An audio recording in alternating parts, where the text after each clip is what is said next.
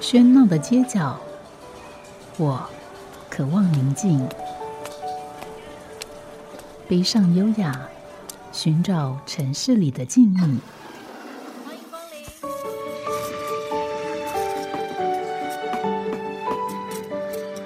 临。一杯拿铁问候，我们在书里相遇。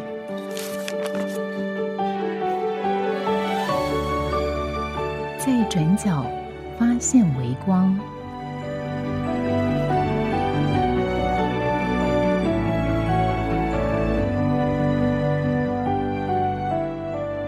欢迎收听今天的《在转角发现微光》，我是主持人吴嘉恒。在今天的节目里面，我们很高兴的能够邀请到联经出版的发行人呃林载觉先生。那当然，在这个节目里面，主要也是要来介绍呃上海书店。那我们先欢迎林先生。好，大家好。对，其实我觉得能够邀请到他，真的我自己是有点意外，因为本来想呃对。因为本来想要介绍书店，那可能会有书店的同仁、店长或者是一些相比较直接相关的，但没想到最后是呃林仔觉林先生出马，我真的觉得哇，这个好像钓到大鱼的感觉。没有没有没有，因为这个书店是是我创办的嘛，嗯，所以对它的来龙去去去脉很清楚，比较清楚一点。对，不过呃，先提问一个问题，好了，就是说，因为我们当然在这节目里面所介绍是独立书店的，但其实我们一直在其他几节节目也不断的在在反省或重新定义所谓独立书店这这件事情，因为这个名称其实是相对晚近才出来的。可是其实以呃联经来讲，或者是上海书店，这个独立书店，这早在这个名称出来之前，这个书店就已经在那边。所以我不知道林先生怎么看待独立书店这个。名称呢？这独立书店的名称在中文当然出现完，可在英文世界里头其实很早就已经存在了。比如说，在英美世界里头，很早就有所谓的独立出版社，所以或者是独立的这个书店，他们统称为简称就 Indies 嘛，Independent Bookstore，Independent Publishers。可所谓这个独立书店或者是出版社，是相对于什么来讲？它相对于它不是连锁性的。基本上的差别就在这里，它就是一一家，它不是一个连锁店，然后有个人的经营者，它不是一个连锁店。基本的简单的定义也就是如此。所以在出版社，也就是它不是隶属于某个出版集团。对。但如果一个出版社被一个出版集团买的话，它就丧失，那就不算是独立独立出版社了。所以这个独立与与否，在比如英文世界里面，其实是清楚的嘛？对，相对清楚，界定定义什么都很清楚。那在台湾就很麻烦了，为什么呢？因为我们知道，在台湾谈独立书店是比较新的，啊，像刚才讲的。那在这之前，我们怎么称呼那一种我们今天所谓的独立书店的书店呢？我们现在今天把它称之为传统书店。在过去一段时间，所以现在就是又又有很多人去搞混了，就是说，哎，搞不清楚你所谓传统书店是什么，那独立书店是什么？那你讲传统书店的时候，跟你所谓的。独立书店有什么差别？那在台湾呢，就是因为它有这样一个不同的一个发展的一个过程，所以会从传统书店，然后再进再演化到独立书店。所以我们今天讲台湾的独立书店的时候，不要忘掉还有很多单独成立的，存在在各个小地方或者是大都市里头卖一些书店，然后它是经营的时间也很长的，可能有三四十年，也有四五十年的那些书店。但是我们现在把它归类为传统书店，可它实实际上是英语世界里头定义里头所谓的独立书店。所以台湾现在有点复杂，就是在独立书店经营者一直要把自己脱离传统书店的那一个范畴，因为他们认为是这个传统书店的二点零版，是升级版啊。那什么是升级版呢？就现今天的独立书店的经营形态，跟传统的那个独立书店的经营形态已经不不一样了。嗯，传统书店的经营形态，文具跟书，还有参考书啊，然后大牌都都依附在学校的旁边啊。那今天的独立书店就已经摆脱那种形式，就是说整个经营的方式已经改变。它当然它也有文具。但它的文具不是传统文具，它会耗今，它会卖一些我们今天所谓的文创商品，好吧？这些东西，呃，那也是文具的升级版。那书也会有，但是它又是有时候卖二手书，也包含在里头。然后他会办讲座，然后他会跟社区结合在一起，办很多的社区型的活动，很多我想台湾现在的独立书店做的比较好的，大概都跟社区结合在一起，因为很多在乡下，对但是我们会怀疑说，它为什么能够生存下去，就是因为它把书店当做是社区型的书店来处理，所以对社区成为社区的一份子，然后社区对他也有一个认同感，所以他会办很多的活动。看到很多的一些独立书店每年都跟文化局、文化部申请一些经费，或者是让各地的文化局申请一些经费来办一系列的演讲、讲座、讨论会、读书会等等。因此，今天的所谓的台湾的独立书店，就是把各种不同的经营形态全部放在一起，甚至有些独立书店也不止卖书，还卖有机蔬菜啊等等各种不同的多样性的一种经营方法，都包含在里面。我们称之为今天的所谓独立书店。所以结果其实独立书店本身的这个定义，就如同我们在不同级的节目里也提到，它本身就相当纷杂。对，然后这个跟传统书店这中间界定其实也有点模糊不清。嗯但其实讲到一点，就是说在我们所谓的传统来讲，它其实是跟社区结合很深的。嗯哼，因为在那个社区，可能它相依便伴于这个学校旁边，对它不管是文具的需求、参考书的需求，都是这个社区的需求。嗯，所以现在很多刚刚林先生所讲的独立书店，其实就社跟社区的结合来讲啊，它跟传统的书店并无二致，只是说嗯它所坐落的社区可能不一样，所以它的功能也会不一样，对形态也会不一样是这。样，经营的方式也不同。比比如办活动，传统书店基本上不太办活动，对，就是静态的经营方式。但今天所谓的独立书店，基本上来讲，基都有办各式各样的活动。我就像我刚才讲的，从读书会到系列的演讲啊，到讲座啊等等，都都有。那如果就就这样的一个我们刚刚提的比较分歧又多元又有一点复复杂这个状况，那林先生怎么去定位上海书店？呃，上海书店是一个它的整个书籍的内容是比较特别的啊。那么它基本上也是一个小书店，它也是单独一家，它它也不是一个连锁性的一个书店。所以还很符合独立书店独立书。店的一个一个定义嘛。然后在过去上海书店到今天，有时候也还还是会办一些讲座、一些活动等等。嗯，嗯，所以就这个部分，呃，这个其实也也也经历了一些变化嘛。就在以往，并不是经历见得会经历过一一些变化。呃，上海书店是在二零零五年的二月二十四号成立的。那成立的背景实际上有一个比较大的因素，是在二零零三年七月，呃，那时候的所谓的台湾的这个呃中华民国的行政院里面有个新呃新新呃新闻局啊，嗯，新闻局主管出版事事业。啊，在二零零三年的时候，七月的时候，他们做了一个很大的一个决定，就是决定让简体字可以开放进口。那解禁了之后，然后那其实在这之前已经开始已经有不少在台大附近、师大附近对有一些简体字专门嗯卖简体字的书店，到现在还是还是还有有。嗯呃，那把但是呢，在当时照道理讲是不合法的经营方式，但二零零七年、二零零三年七月以后全部合法了。那我对我来讲，我也觉得这个是一个机会，因为台北市或者是在台中其他地方，当然也有一些不少已经存在的这个专门卖大陆书的这个简体字的所谓书店，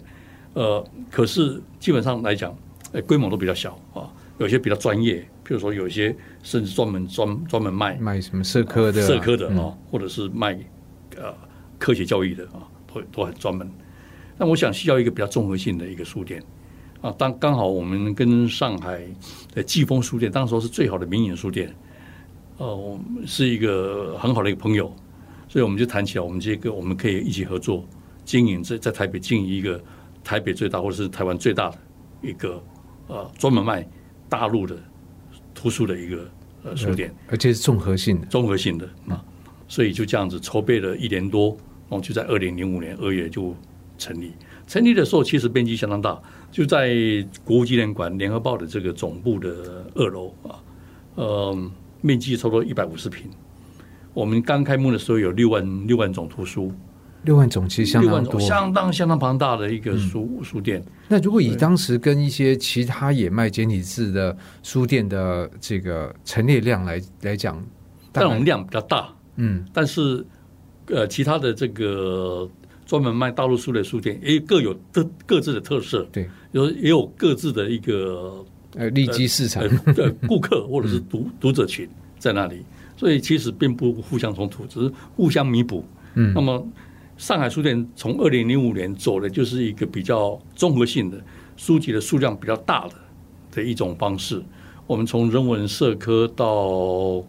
甚至于呃部分的科学呃都有，所以书种书种相当相当庞大。嗯那所以在这样的这个状况底下，我们下出问另外一个问题，就是说，因为林先生也是联经的发行人，所以也发行这出版繁体字书。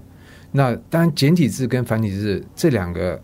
书这个市场好了，或者它的书种，其实它彼此之间，但也有一个互补，但有时候也会有这个竞争的关系。那你这个又是呃繁体字的出版者，然后又是简体书书店的负责，这中间怎么去调配呢？在二零零五年那段时间，基本上来讲，大陆的图书跟台湾图书基本上其实是互补性是比较大的啊。呃，以当时候的上海书店所呃销售的图书的种类来看的话啊，其实跟刚好可以弥补台湾的图书的不足。当时候上海书店其实到现在可能都还是如此，基本上有几个特色，它所陈列的书籍反映出来的大陆的图书的出版业的特色是台湾所没有的啊。譬如说，第一个，考古学不断的挖掘新的考古报，对，这个是台湾因因此有很多的新的考古报告啊，所以我们在上海书店里头就陈列了很多的新的考古挖掘的报告，包括图片等等啊，这些对中国古代史的研究者或者是对文物的收藏家来讲是很重要的。第二个是这个地方文献或者是史料的这个整理跟编辑出版，大套大套的这种地方文献的出版，这也是只有大陆做得到，我们台湾没办法做，因为在中国大陆，呃，大量的各种不同的地方史料存在在各个地方，各种呃古典的文献啊都可以都不断的整编，所以它不断的一个时间里面，它就会推出一套新的很庞大的这种文文献的资料，这是台湾出版社没有的。因为第三个人是他的翻译，他的翻译的种类在二零零五年代的时候，其实到今天都还是如此。有台湾的翻译量还很很庞大，可是大陆这十年来的翻译量逐逐年增加，因此它很多翻译的书籍是台湾所没有的，而且很多语言是台湾不太会去翻译的。不得不太去翻译的，譬如说少数的语言，阿拉伯文、呃，这个俄文等等啊，那这些外文的书籍的翻译，呃，透过大陆的可以弥补台湾的不足，比如诗集，我就觉得很有意思。台湾的外文书的诗集的翻译是很少很少很少很少，嗯可大陆很多的。所以在当时我们有一区专门是诗集的那一区，哎，很奇怪，哎反应得销路也不不错啊，因为什么台湾没有嗯啊？另外呢，譬如说这个大陆的学者的一些对中国古代历史的解释的观点，跟台也跟台湾也不同，也不同，也不同。呃，再其次是中国古代史的重新的呃，包括文献整理或者是解释，呃，这也是台湾的出版社在二零零零年台湾开始本土化以后，就逐渐逐渐减少的一个版图。那刚好可以透过这个来来弥补补过来。透过大陆的这个文史的研究的著作来弥补，所以它在在对台湾的跟台湾的出版来讲，其实它是一个互相弥补的一种一种状态。还有另外一个一个很特别的，我倒是可以提的，就是在我们开幕的时候啊，呃，一直到现在为止，我们都就会经常去收集大陆很多特别的装帧的那些书。呃，大陆在二零零五年，大部分的出版社的装帧是很正常，就是说不特别，而且就是品质来讲变化不大，但是呢，总是会有少数利用传统工艺、传统的纸张、传统的方式、传统的材料，然后找一些真的是设计家、装帧家，那么把它做一个不同的设计跟装帧，所以成拿出来这个版本呢，就哎非常精致非常精致，很特别，但数量不多，可是对台湾读者来讲也会是一种惊艳。其实到今天为止，还很还是很多大陆的这种特殊的装帧，对台湾读者来讲是很有吸引力的。我想对于台湾的出版者也会很有吸引力。是是，对，那林先生其实是呃出版界的大佬，他所经历的呃台北台湾的出版的阶段其实非常多。我相信可能从他的本身经历，大概可以说是台湾近五十年出版的半部出版史，可能也不为不不敢当。哎不为过。那刚才其实提到了呃，最早上海书店的催生，其实是因为两千零三年。那时候政府做了一个呃开放简体字在台湾贩售的这个规定，那在那样状况底下，呃林先生也就看到了这样一个机会跟需求，然后就开了一个上海书店来做一个综合型的简体字的书店。那刚才林先生也提到，在这个阶段，其实呃大大陆的出版社的出版的书籍，对台湾的出版界来讲，或者说书籍市场来讲，是形成一个互补的。效应，那这样的互补效应有持续很长吗？或者之后有什么样的变化吗？呃，这种互补的效应其实持续了一个呃不算短的时间。那么，接着现在发生一个很大的一个变化。以上海书店的这个经验来讲，呃，不止上海书店，我想包括台大、师大附近的，呃，甚至台中的一几家专门卖大陆图书的书店，都同样的。面临这样一个变化，这变化什么？就是在二零零五年的时候，这个读者群是相当庞大的啊，顾客也很多，呃，出版因为总总是首度开放，所以进口的数量就增加，因此就有很多的机会去接触比较大量的大陆的图书，所以那时候存在的一种好奇，也存在了一种吸引力啊，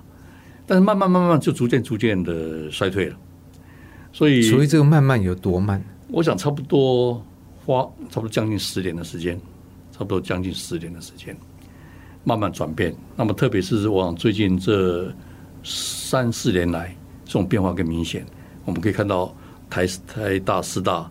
附近周围的这个专门卖大陆简体字的书店，除了老招牌的之外，有一些缩小规模的，有甚至有也有关也也有就结束营业的，也都有啊。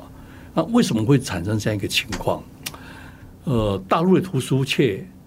反而在这十年来，它是不断的蓬勃发展的，应该说非常迅速的，非常迅速的、快速的成长的，编辑的水准不断提高，封面设计的这种吸引力也越来越好，然后书籍的多样性也越来越庞大啊！啊，正正在它开始突飞猛进的时候，我们在这边的对衰衰退对大陆的图书的兴趣却。衰落衰衰落了，就衰退了，这是一个很大的问题。那么有时候我我我也在想，是什么因素造成这样一个结果？还是说这个不仅是针对简体字的图书的兴趣消退，还包括对其他的繁体字的书籍？呃，当然也同时存在，是吧？因为本身繁体字的书的市场也逐渐在萎缩嘛，这共同这样子啊。就整体的萎缩，它不是单边的萎缩，为这个衰退下来。但除了这个整体性的之外，呃，我也在想，是不是有另外比较特别的原因？我在想，有一个因素就是两岸开放以后，在过去的这个十几年的时间里面，台湾的到大陆去的数量越来越庞大，所以他们直接可以在大大陆的书店很容易、很轻易的找到台湾。不会有的书籍，然后很多甚至于到一到那边工作，到那边工作以后，其实这批人，年轻人或中年人，在我看来反而是阅读的主力，所以这批人很多人一就留在那边，就留在那边工作了，所以他在进台湾的简体字书店的机会就没了。所以就慢慢就形成这样一个情况，就逐渐逐渐的衰退。我想这是有原因，可是读者基本上基本读者都还在那里，知识的研究者，嗯，呃，对一些特别的图书的喜好者都还在那里，他维持还是维持了基本盘，只是没有像过去二零零五年我们刚开幕的时候的那数量那么庞大。但是我觉得这个东西是一个台湾的简体字的书店的经营者。呃，开始需要重新去思考一个问题，不止，应该是两个问题。第一个问题就是，怎么样利用我们这个台台湾的专门卖简体字的这个书，来呈现大陆的图书的特色，而且很快速的把大陆的图书的出版的比较优秀的内容，台湾没有的，引进来，很快速的引进过来，保持对台湾大陆的出版界的一个新鲜的、有趣的了解。嗯，同时掌这是一个很重要握这个脉动，这对对，这个是很重要。但是我想，这在目前来讲，这部分台湾的简体字的书店，呃，做的并不是很好，因为这中间有很多的关卡了，进出口的问题了，退出的问题了，等等，这都比较复杂的一些呃情况。但我觉得有必要这么做。这种另外一个呢，就是今天在过去，我们是把像上海书店，今天也是一样啊，呃，我们把简体字放成单独的一部分，繁体字单放成单独的一部分。以上海书店来讲，我们变发就是呃五五年前嘛，啊花有一个比较大的变化，因为联合报的这个整个大楼拆掉重盖，那我们就必须要这个改变地址，所以就搬到了台大对面新生南路原来的联经书店。那么我们就利用地下室一个小小的空间，把上海书店搬到那边，所以变成上地下室是专门卖简体字的书，上面是卖繁体字的书，就就是上下层全部分别各自存在。但我觉得这个情况应该要打破的啊，嗯，我最林先所谓打破是说不要有这个楼层的限制，对把这个混在一起，对对对，我因为我我觉得这东西需要进一步去发展。因为我最近几次到大陆的上海书店或者到北京书店，哎，发现他们在这部分走的比我们还快。他们会混合很多的大陆的，譬如说上海的独立书店，他现在已经开始把简体字的书跟繁体的繁体字的书同时陈列在一起，同性质的书就同时把它摆在一个书架上面，他不再说这是台湾的书了，没有专门的说台湾台港书的专类的专专门的陈列柜，嗯不再有这个我们过去的那种方式了。他独立书店已经把它打破了，我觉得看了以后，哦，这没有错，应该这么做。那台湾其实也应该开始朝向这么做，因为好的书其实已经没有什么简体繁体的差别。对读者来讲，知识的需求永远都是需要的。那么对书店经营者来说，嗯，怎么样把同性质的书，包括新书的陈列柜里头，都可以把大陆的很好的新书也同时陈列出来，让台湾的读者可以知道说，哎，大陆有什么样的很好的新书出版。那同性质的书、好书，把它陈列在一起，对读者来讲，它是一个整体的一个观察，而不再是要分成两个楼层。以以我们今天年轻书房跟上海书店来讲来看，就是变成分成两个楼层。你要到下面到地下室才看得到这体书书店。但如果你把它整个综合在一起的话，你可以同时看到两边最好的图书的出版情况。我觉得这是未来应该走的方向。我上海书店，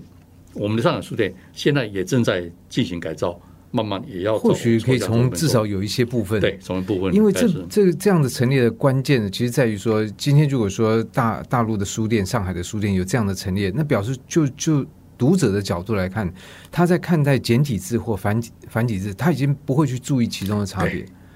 所以这个关键其实在这简体。就换句话说，今天如果在新加坡的书店好了，可能以他们对中文跟英文的娴熟，他对于中英文混杂陈列，他不会觉得不便。没错，确实是如此。因为我想，经过这呃一二十年的变化，今天简体字跟繁体字也需要有一个不同的态度。但是，我想这种不同态度其实已经逐渐形成了，就是说，呃，这种界限藩篱也不是那么清，那不那么清楚那么清楚了。你在香港，你可以看到同时看到简体繁体；你到马来西亚吉隆坡的中文书店，你看到台湾的书、大陆书同时并列，对读者来讲都一样。到新加坡也一样，全世界的华文书店已经把这两个字体都同时陈列了。那台湾其实应该往这边做。我很高兴看到，就是说，呃，成品已经这么做。成品的信义店，我看到他在人文类的书里头，已经开始把大陆的简体字的书跟台湾的书同时陈列在一起，我觉得这是进步，这是发展。因为简体字跟繁体字的差异性毕竟不是那么大，也许大家都知道，简体字的数量很少了，只有两千五百个字啊。对这个详细的数字我们不没有算过，但是其实尤其对于台湾的读者来讲，其实简体字的书看个不要说一本，半本大概已经熟悉了。而且简体字就我刚讲，真的只有两千五百个字而已。嗯，真正会让你伤脑筋的字数不多，对，只有几个字而已。只有几个。所以其实我觉得林先生在这边提出一个不一样的看法来看待，呃，比如说简体字跟繁体字的这个书籍的陈列，那同样这个也是其他书店可能不见得会去碰到的。我想这也就再次呈现，呃，在我们这个节目里面介绍不同的独立书店，我们都会看到不一样的风景。那我们先休息一会儿。好家庭联播网，中部地区古典音乐台 FM 九七点七，北部地区 Bravo FM 九一点三。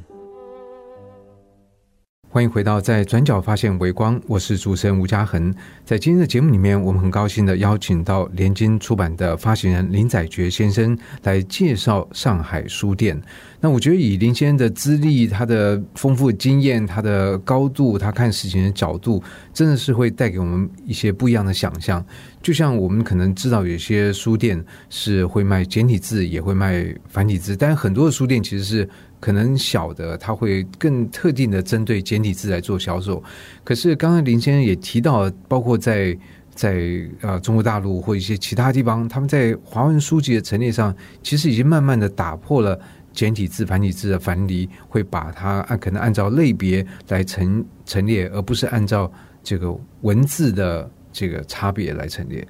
所以林先生是乐观看待这件事情。是我我我也不只是乐观，我觉得。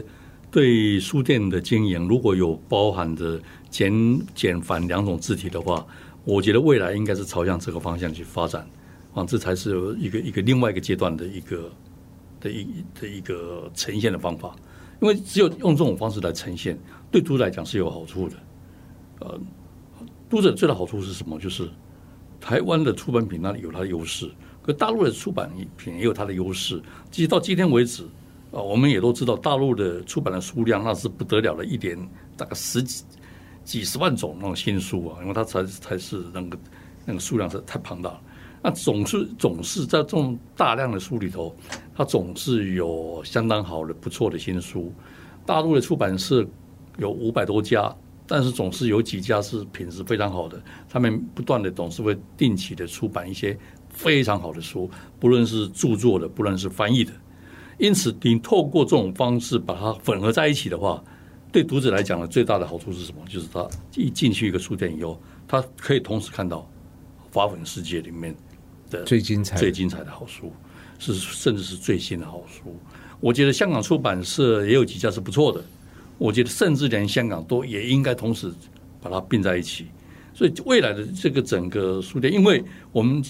今天是谈上海书店，它是以专门销售简体字。的书店为主要的经营的内容，但现在我们在谈这个样一个上海书店，在未来可以做什么样一新的发展的时候，那我们是要朝向这个方向去做这样一个改变，把上海书店跟联经书房把它结合在一起啊，然后甚至于更扩大，把整个法本世界的出版品，包括香港，也都能够同时陈列在一起。我想这才是。台湾的书店里面，一个未来的比较有能够发展出它特色的一个方方向。嗯，我觉得也会比较有一个 scope，因为其实我们谈独立书店，很容易在这个领域里面或或者是角度上面，把把东西越谈越小。是因为你觉得独立书店它就好像是一个。单独的存在，它又跟社区的连接，它慢慢慢慢就变成走走走到那个小确幸那个面上去。是是是是，对。可是其实呃，我觉得从刚刚林先生的谈话里面，我们也不要也或者说应该比较正确来认识这件事情，就是说台湾到目前为止，它还是在所有有华文的书店的市场里面，可能是自由度最高，然后活力也最高。如果有像刚刚林先生讲那个，把一些几十万册的这个简体字书有里面很精彩的部分呈现到台这个台湾的书店里面，那台湾其实在这上面，它不管就这个呈现的多元度，或者是在呃这个书店的密度上面来讲，其实对于爱好读书的人都会是一个很幸福的状态，一个很便利的状态。这是一个最最美好的一种状态。对，如果说一个读者我在台北，在台中，我进一个书店，可以看到整个华文世界最新的、最好的东西，哇，那真的是幸福的事情。对，而且你不用跑很远，因为在 在大陆有时候是要跑很远相隔很远。是可是刚刚林先生也提到另外一个呃事情，就是说，可能在台湾有一些，在从这十年的这个经验来看，可能有一些他习惯于读简体字，他当然也是读繁体字的这读者，他现在人不在台湾。对，那这个其实对于在台湾的这个书店背后的支撑的那股活水，又是一个很大的问题。那当然，这这个业界也大概都有共同的看法吧。台湾这十年来的产业，特特别是五年来，这个产业逐渐逐渐衰退。那到去年年底总总总算止止跌回升，已经到谷底了。那现在又开始往上爬了。中间的这个衰退五年在衰退的过程里面，有一个很重要的一个部分，往业出版业界人大概也都了解，就是我们出现了相当多的精英分子，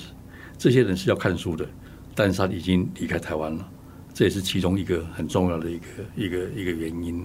啊。对，不过其实呃，顺着这个话讲讲，就是说，其实多看书就会变精英分子。啊对，所以留在这边的还是多看看书，我觉得至少对自己的这个见识什么各方面是会有一些改变。不过回到上海书店，那现在来讲，刚刚林先生提到，呃，上海书店会可能是会做一些调整，可是目前一楼它还是呈现以这个，呃，是联经书房，联经书房。以台湾本版书为主。然后这个地下室它是上海书店。对。可是对于很多进到这书店里面的读者，他不见得会做明显的这样的区别吧？他就会觉得，哎，那就是联经的书店、啊，是是是是，嗯，因为它就在一栋房子里面嘛，嗯，但它最大的明显就是说到地下室以后，你看到的都是大陆的出版社的，但但是我们因为把上海书店从一个原来一百五十平搬到现在目前大概只剩下不到二十平的一个小地方，所以整个陈列数量少了，所以我们也做了一个改变，就是在搬到新生南路台大学对面的时候，我们就采取了一个不同的经营方式，那就是我们没办法再陈列那么多的书嘛，所以就改变集中跟上海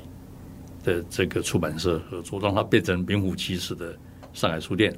所以现在上海书店里面绝大部分的书，大概百分之八十是上海的出版社，因为他们有个集团叫世纪出版集团，属下的所有的上海的出版社的的的的书，我们把它在那边做陈列销售，所以变成是以上海为主。但是，呃，北京几家大牌的啊，像中华、像商务、像三联啊，这些我们都还是有一些专门的柜位留着。那大概百分之八十都是变成上海的出出版品为为为主，但这没办法的事情，因为真的是就是经营面积积上面小了，小了，小了。那不过这个倒是有一个另外很有趣的问题，我想一般的可能我们读者或听众不见得会去意识到，就以中国大陆它当然是一个幅员非常大的这个市场，那上海的出版市场跟其他的几个这个出版中心，不管北京还是其他，有什么特别的地方吗？嗯，当然，大陆的出版中心还是在北京了啊，捷大最差不多百分之这个九十最重要的出版品，大概都是从北京的出版社出来的。但上海它维还是维持了它的一块呃比较特别的一些不同的表现啊、有几家出版社还是历史蛮悠久的，比如上海译文啊，上海译文就在翻译外国文学上面，这个呃，他们成立的四十，今年刚好是四四十周年。这四十年里面，他们从古典文学的翻译到今天当代文学的翻译，啊，都花相当大的时间跟这个这个金钱啊，在投资投资在这上面。比如说，这个嗯，村上春树的作品，现在就是几几乎都是由上海外啊啊译呃译文译文出版社来来出版的，那是要投资很大的。那上海古籍出版社是被认为是南北两大古籍出版的南方的代表，北方当然是中华书局了。那南边就是上海古籍，他们的对古典的著作，呃，四书五经啊，各种古典籍诗、唐诗宋词，各种呃古代文学家的这些作品的重新的标点解释了，呃，出版品都非非非常之好啊，这些都是上海这个集团里面还是有它特色的地方。其实，在往更早来讲，呃，中国的这个出版的历史是从上海开始的，商务、中华都是在上海上海设立，然后在一九四九以后才搬到北京去。嗯，对，所以从这个呃来看，我想第一点是说，在上海现在他出版的这个一些比较精彩精要的作品，他会在这个连经的上海书店里面会看到。是是，我们每个月呃有两批新书会进到上海书店做陈列，嗯，固定的。而且我觉得也让我想到，就是说在传统上面，其实上海的出版跟台湾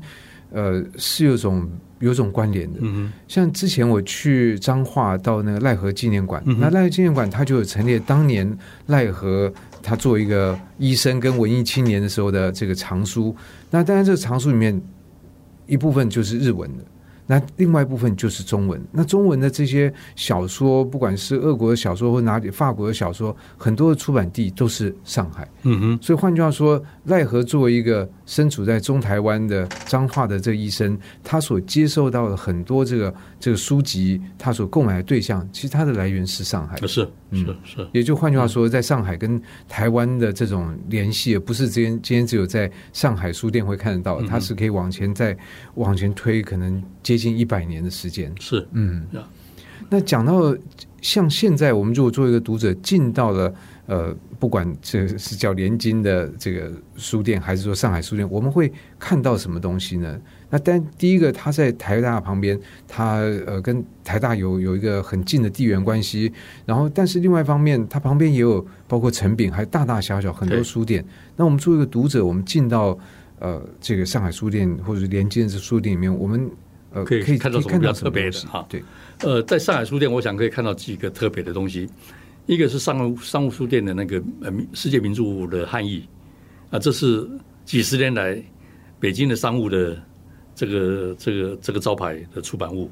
啊，很多古代的经典的思想家，从柏拉图、亚里士多德到近代马基维利到呃呃这个歌德文学作品，到康德的这个历史哲学的著作，一系列的韦伯的这个社会学的这个研究的著作，几乎都是商商务的这套，说在汉译世界名著这一套。那这套书在上海书店也可以看到，我们陈列的数量相当多，这是一个特点。第二个特点呢是二十四史的标点，但是这是中华书籍的这个镇店之宝了，这是这本最重要的一个出版品而且这个出版品是用繁体字印刷的，可是中国大陆应该有法律规定不可以用繁体吧？但它它是特准的，特准对，所以中华书籍的二十四史，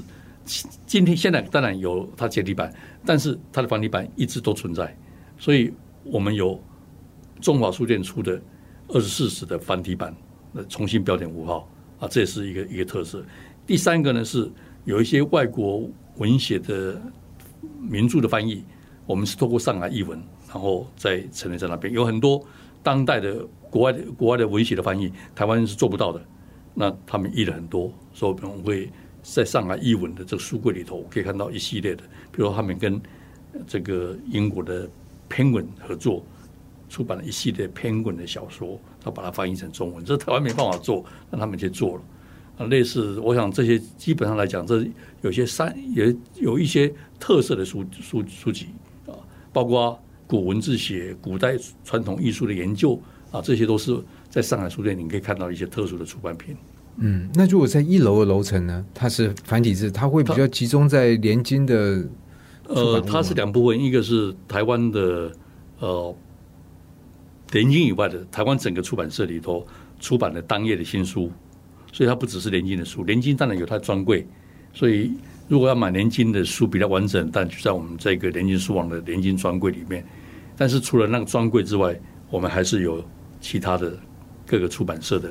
这个出版的书，比如说历史方面的，我们几乎把台台台湾最重要的一些历史的研究著作都全部都摆在一起了。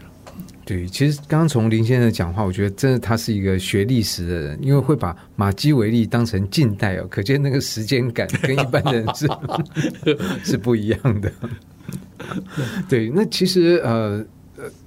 在谈这个，不管书店也好，或者是独立书店也好，我想年轻人来谈都会有不一样的角色。一方面，当然你是书店经营者，你也是读者，你也是出版出版者，然后你在整个亚洲的这个出版版图上面也非常的活跃，所以我觉得你有不一样的角度跟高度来看待，比如台湾的独立书店这件事情。而这个这个观察，我我想不见得是每一个经营读书店的人是可以看到的。是，嗯。呃，我我愿意提供一下我的一些呃一些一些感想啊，给台湾的独立书店的经营者啊，这个一个一个一个参考。呃，刚其实嘉恒兄，你刚才提到一个蛮重要的，就是说独立书店当然规模都每一家都小，但是不要把自己做小啊，这是就是你刚才讲，我觉得是非常非对独立书店的经营者来讲是非常非常重要的一个启示，一个启发，就是。不要把自己做小。我举一个例子啊，苏格兰，苏格兰有一个小镇，小的不得了，叫 Wig Town，W I G 啊 T O W W N，Wig Town，嗯，这是苏格兰最有名的一个一个 Book Town，就这个书店呢，小这个镇很小，但是呢，它却有将近十家的书店，所以它变成是一个观光圣地。然后里面有一些专门卖二手的，那每一家都很小，每一家都是独立书店。结果他们现在越做越大，他现在开始串联起来，结合起来，然后每年办一次那个所谓 Book Festival 读书节，邀请世界各地的这个这个作有名的作家到我那个地方，因为他本身就已经有名气了，再加上这个每年暑假大概就这个时候办一个读书节。把世界的文学作家到弄到那个镇来，当然不是提供给只有给那个镇的镇民的一种独一种专属的项目，不是，它当然是开放的，所以就很多的观光客就到了那个镇里面来，然后就开始消费，然后就在那边镇参加这个这个活动，听这个演讲，就把镇就搞得不得了。其中有一有一家书店叫 The Open Book Open Book Bookshop Open Bookshop。它的经营方式就很特别，就是它一个怪招，他你只要愿意，你可以报名，我可以当一日店长，你到这边来，然后整天就让你在在这边卖书，呃，这是一个很好玩的事情。所以就说独立书店可以可以玩的事情很很多，非常多。然后甚至当然台湾现在也有一些独立书店，不要变变成民宿，这也是一种方方式。所以其实独立书店不要把自己做小，这是最基本的。然后你怎么把自己做大，做的更多，这是可以发展的。那我们都是觉得说我们敬畏啊不够，但是总是有办办法可以解决。我觉得目前来讲，可能有一个方式，像这 w i k Town 这样一个例子来讲，如何把我们现在独立书店很多很好的独立书店分散在各个地方。但其实如果台湾应该也不算小，如果有一个地方是可以容纳让大家所谓 get 齐啊结识啊，把文两分散，我到湖北去一家，到这个嘉义去一家。那么，如果我说在一个地方里面，我可以到有五家，每一家的陈列的书店经营的方式都不同的话，那个地方马上会变成是一个一一个很好的一个地点，不只是去买书，不只去去去去呃听这些书店经营的活动，它这个镇马上变成是一个。也是一个很很好的聚集人潮的一个地方，所以怎么样在台湾的独立书店未来的发展，怎么样可以继续存在、继续经营？其实还是有很多的方向可以去思考，做更大的发展。嗯，其实我之前倒没有听过这 Week Town 这个这这个例子，不过听起来非常有意思。而且 Week Town 这个名字，这个恐怕大家没有听过，表示它真的非常小。但是在观光客涌入之前，那表示这个镇上的。要有一些相当多的爱书的证明，是先把这个这些书店给支持起来，才才有可能有外来的人。是，换句话说，你得先自救，那个自助才会。是个很意外的一个组合，就是突有人开了两三家，哦，突然觉得哎，应该有第四家，就因为人潮来了，所以应该有第五家，就就慢慢就这样发展出来了。那个以前我们知道英国最有名就是黑红外嘛，那个二手书城嘛，一个一个 book village，一个村子就是全部都是二手书店。那现在其实，在北边苏格兰就是一个 Wick Town，现在变成非常有名。嗯，所以我觉得这个不管用什么样的方式来呃构想来来来来想，或者能够找到什么样的资源来把它发展，或者又回到所谓观光文创这个路上，我觉得 当然那是另外一个问题。但是回到根本，我觉得还是大家要喜爱阅读，而且是要也要透过消费的方式去买书。那这样的这个这个。这作为一个产业，它的循环才会生生不息的来持续下去。那在今天的节目里面，我们非常感谢呃林采觉先生来帮我们介绍了他所催生的呃上海书店，然后也这介绍了呃联经，然后也谈到了他对于呃出版界或者是独立书店的看法。我们非常谢谢林先生。谢谢。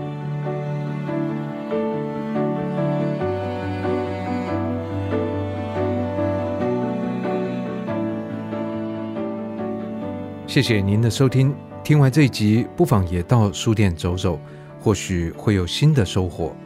如果您想比 Podcast 更早一步收听第三季的最新内容，台中的朋友可以锁定广播频道 FM 九七点七古典音乐台。我们将从七月起到十月底，每周六下午两点到四点播出。如果是不方便收听广播的朋友，你也可以透过手机或电脑网络收听。只要网络搜寻古典音乐台 FM 九七点七，就可以找到官网，直接线上收听。